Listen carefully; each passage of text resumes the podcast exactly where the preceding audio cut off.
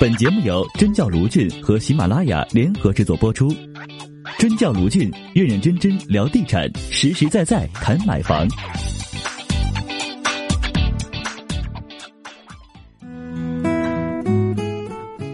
大概率上来说，中介分两类，一类叫链家，一类叫其他，也经历过两次变动，一次是二零一五年，一次就是现在。二零一五年的互联网行业出现了爱屋及乌和房多多，是要变革这个笨重粗放的中介行业。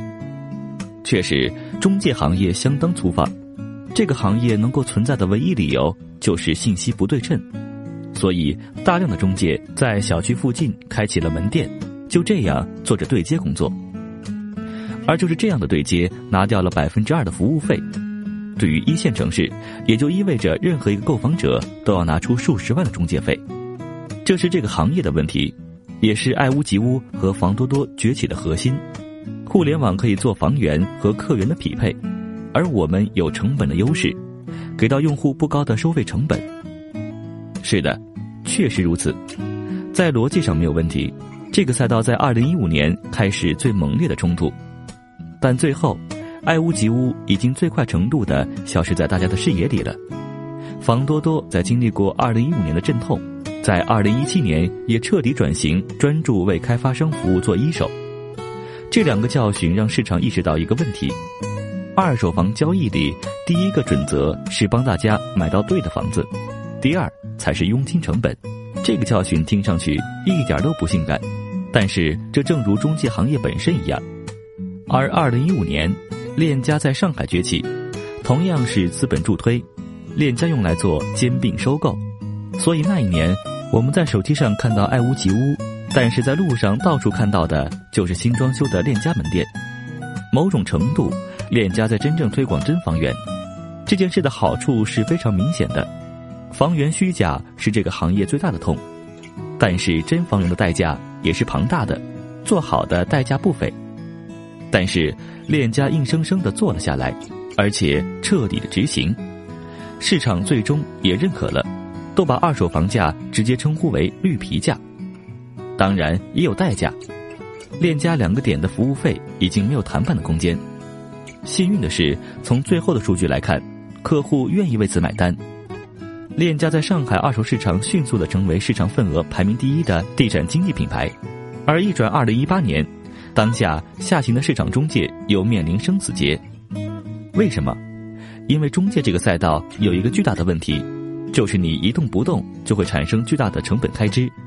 中介最大的护城河就是门店和销售员，而这两块只要一睁开眼就有成本，而市场反馈很简单。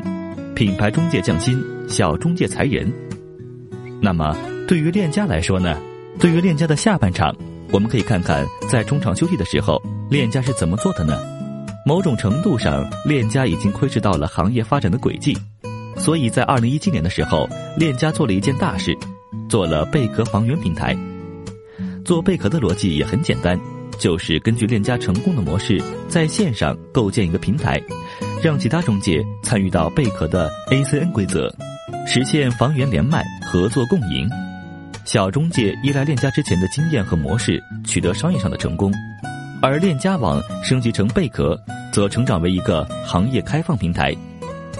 另外，很重要的是，平台模式能够将链家十七年积累的经验和优势最大势能释放，提升这个中介行业的效率，也更容易在资本市场得到认可。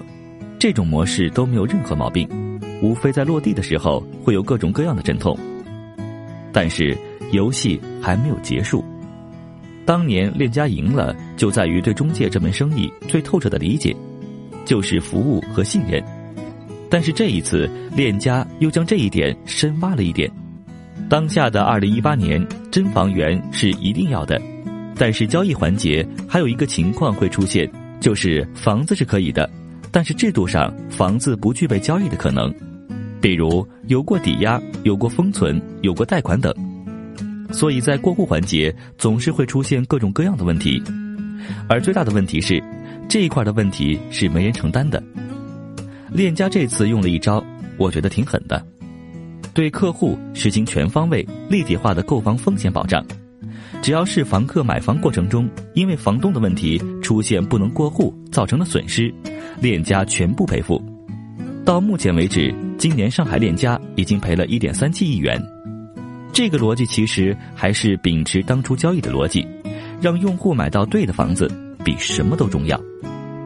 再回答一个很关键的问题：为什么是在上海？因为如今的上海，二手房的交易很大一部分来自于置换，就是要卖掉自己的房子才能买新房子。但是对于置换来说，恰恰是二手房交易中最难也是最没安全感的。相互之间时间怎么搭配，资金怎么协调，普通购房者很难完全胜任。这个时候，消费者需要一个更专业的中介。以及更有能力的中介来提供更多的服务，分担置换过程中的相关风险。链家这家企业对市场的把控始终是最精准的，毕竟行业的本质从来没有变过。只要遵循最基础的规则，总能够走出一条路，无非是为此付的代价多少，以及看谁能扛得住罢了。